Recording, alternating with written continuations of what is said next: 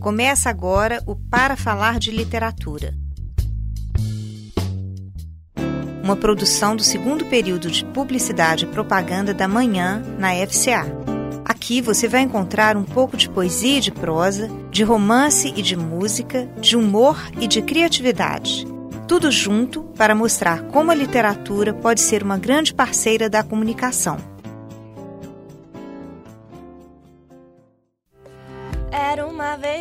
Menina assim, gostava muito de dançar. Tinha festas, tinha encontros, tinha bailes como os contos, mas nunca sabia o que calçar. Foi aí que achou uma melissa de cristal que não quebra, não machuca, alonga a perna, empina. E os pés? Felizes para sempre vão ficar. Melissa, desperte a Cinderela que há em você. Para mais informações, acesse o site www.melissa.com.br. Era uma tarde chuvosa de outono. Augusto Capitolino estava a passear com seu cachorro, quando sua noiva, Hortência Bento, lhe aparece com uma carta na mão. Augusto, quem é Anastácia Escobar? Fui pegar as correspondências e vi esta carta, cheia de intimidades. Como você pode fazer isso comigo? Meu amor, deixe-me explicar. Júnior, volta aqui. Deixa esse cachorro de lado. Pare com lorotas. És igual a tua mãe, aquela dissimulada. Não fale assim da minha mãe. Esse assunto é muito particular, por isso nunca toquei nele antes com você. Essa mulher. Sim. Essa mulher. Fala logo! Ela é. Quem? A usurpadora. Minha irmã. Eu sou um bastardo.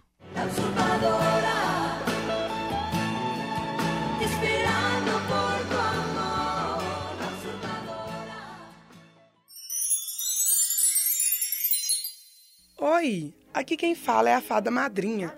Querem acabar com as festas das minhas princesas, colocando substâncias ilícitas nos copos delas. Mas como um toque de mágica, com o copo anti-rape, os problemas acabaram. O copo se ilumina ao contato da droga Boa Noite Cinderela. Faça de sua noite o conto de fadas que você sempre sonhou. Copo anti-rape, disponível nas melhores boates. Para mais informações, ligue 3319 4444 e proteja-se. Em caso de violência contra a mulher, ligue e denuncie 180. Bom dia, meu povo! Hoje vamos declamar um poema da escritora polonesa Wisława Szymborska, chamado Amor à Primeira Vista. Amor à primeira vista. Ambos estão certos de que uma paixão súbita os uniu. É bela essa certeza, mas é ainda mais bela a incerteza. Acham que por não terem se encontrado antes, nunca havia se passado nada entre eles. Mas e as ruas, escadas, corredores, nos quais há muito talvez se tenham cruzado? Queria lhes perguntar se não se lembram. Numa porta giratória, talvez, algum dia face a face, um desculpe em meio à multidão. Uma voz que diz: é engano ao telefone. Mas conheço a resposta. Não, não se lembram. Muitos espantaria saber que já faz tempo o acaso brincava com eles. Ainda não de todo preparado para se transformar no seu destino, juntava-os e separava, barrava-lhes o caminho e, abafando o riso, sumia de cena. Houve marcas, sinais, que importa se legíveis? Quem sabe três anos atrás ou terça-feira passada, uma certa folhinha voou de um ombro a outro.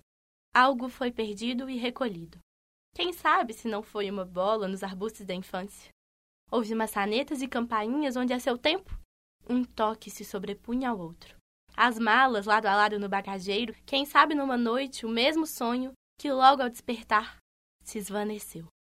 Porque afinal, cada começo é só continuação. E o livro dos eventos está sempre aberto no meio. Depois do poema fica a reflexão.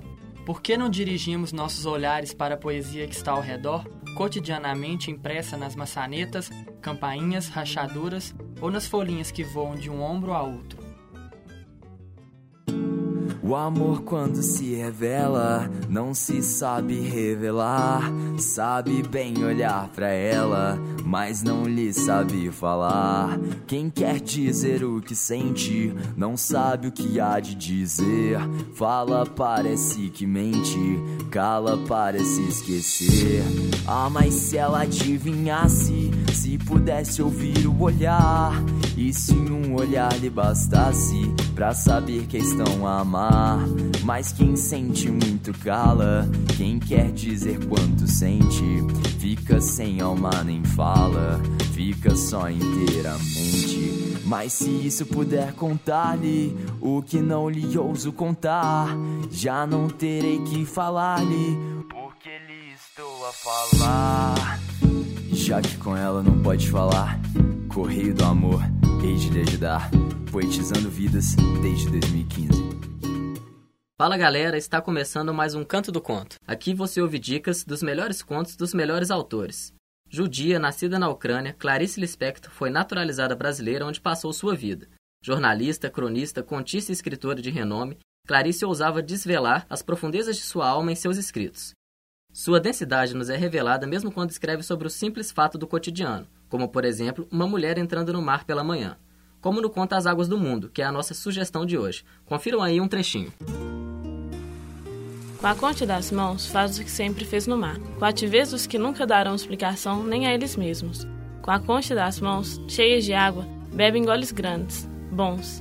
E era isso que estava lhe faltando. O mar por dentro, como o líquido espesso de um homem.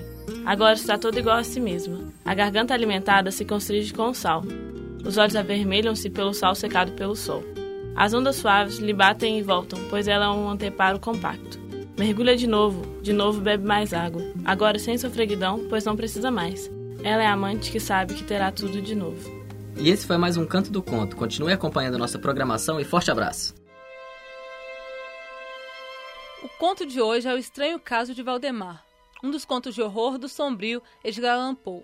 O conto é um relato do médico entusiasta da hipnose que se encontra diante de uma lacuna. Até que ponto a hipnose poderia retardar a morte? Ele se recorda de Ernesto Valdemar. Tuberculoso, o homem com aparência magra aceita a proposta de ser induzido.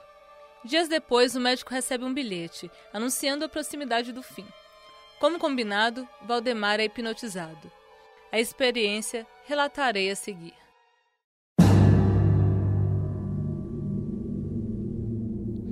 Nos dias seguintes não haviam sinais de vida e sua aparência causava horror. Seu maxilar deslocado mostrava a língua cinza e inchada. O perguntei se ele estava dormindo. A língua vibrou, num esforço para me responder. Estava dormindo. Agora estou morto. Respondeu um som gélido distante. Diante das evidências físicas da morte, mantemos o quadro de indução. Sete meses se passaram até que eu resolvesse quebrar o transe. Comecei os passos que o libertariam. No início foram em vão, até que a íris começou a baixar. E junto com ela, um odor que não consigo descrever. De repente, uma voz aterrorizante brotou daquela boca. Depressa, depressa, faça-me dormir ou então acorde-me. Afirmo que estou morto. Então, sete meses de decomposição aconteceram debaixo dos meus dedos. E Valdemar, meu amigo, virou uma massa líquida e podre. Romance. Longa narrativa. Capitularizada. Variação de personagens. História principal e paralelas. Variação de espaço de tempo Com vocês, um trecho de um certo Capitão Rodrigo, de Érico Veríssimo. E quanto mais o tempo passava, mais Rodrigo compreendia ser-lhe impossível viver sem Bibiana. O que a princípio fora apenas desejo carnal, agora era também um pouco de ternura, era amor. E o capitão Cambará inquietava-se por isso porque sempre lhe parecera que o único amor digno do homem era esse que apenas pede cama. O amor de fazer ou cantar versos e mandar flores. Ah, esse amor de doer no peito, de, de dar saudade, era amor de homem fraco. Ele cantava versos que falavam em tirania, saudade e mágoa, só por brincadeira, sem sentir de verdade. No entanto, agora estava enfeitiçado por Bibiana Essa novela foi baseada no conto O Gato Preto, de Edgar Allan Poe, publicado em 1837 no livro Histórias Extraordinárias. Mal sabia ele que seu próprio gato iria por fim às suas atrocidades. Agora ele se via diante de um tribunal em meio a uma realidade que ele desconhecia estar vivendo. Era como se esse tempo todo ele estivesse em meio ao sono, enquanto seu ser se perpetuaria em algo sem coração. Confesse seu crime. Sua mulher estava emparedada na sua própria casa. Como você pôde fazer isso? Eu não sei.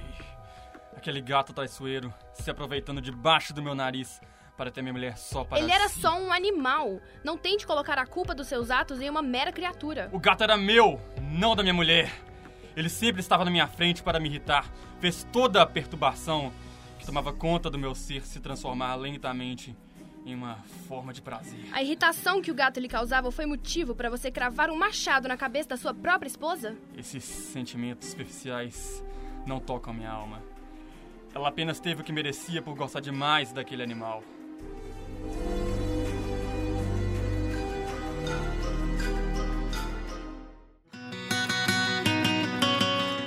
O que seria dos nossos personagens favoritos sem seus fiéis companheiros? Alice nunca teria encontrado o País das Maravilhas sem aquele coelho branquinho e apressado.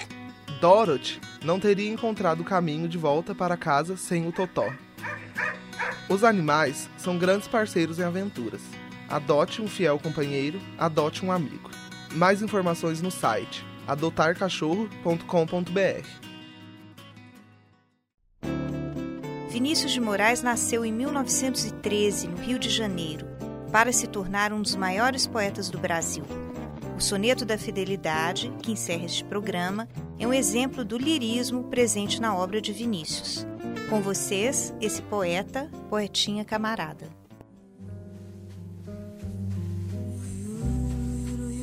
De tudo, ao meu amor serei atento antes. E com tal zelo, e sempre e tanto, que mesmo em face do maior encanto, dele se encante mais meu pensamento. Quero vivê-lo em cada vão momento, e em seu louvor hei de espalhar meu canto. E rir meu riso e derramar meu pranto ao seu pesar, ao seu contentamento. E assim, quando mais tarde me procure, quem sabe a morte, a angústia de quem vive, quem sabe a solidão, fim de quem ama, eu possa me dizer do amor que tive, que não seja imortal, posto que é chama, mas que seja infinito enquanto dure. Eu sei que vou sofrer a eterna desventura de viver espera de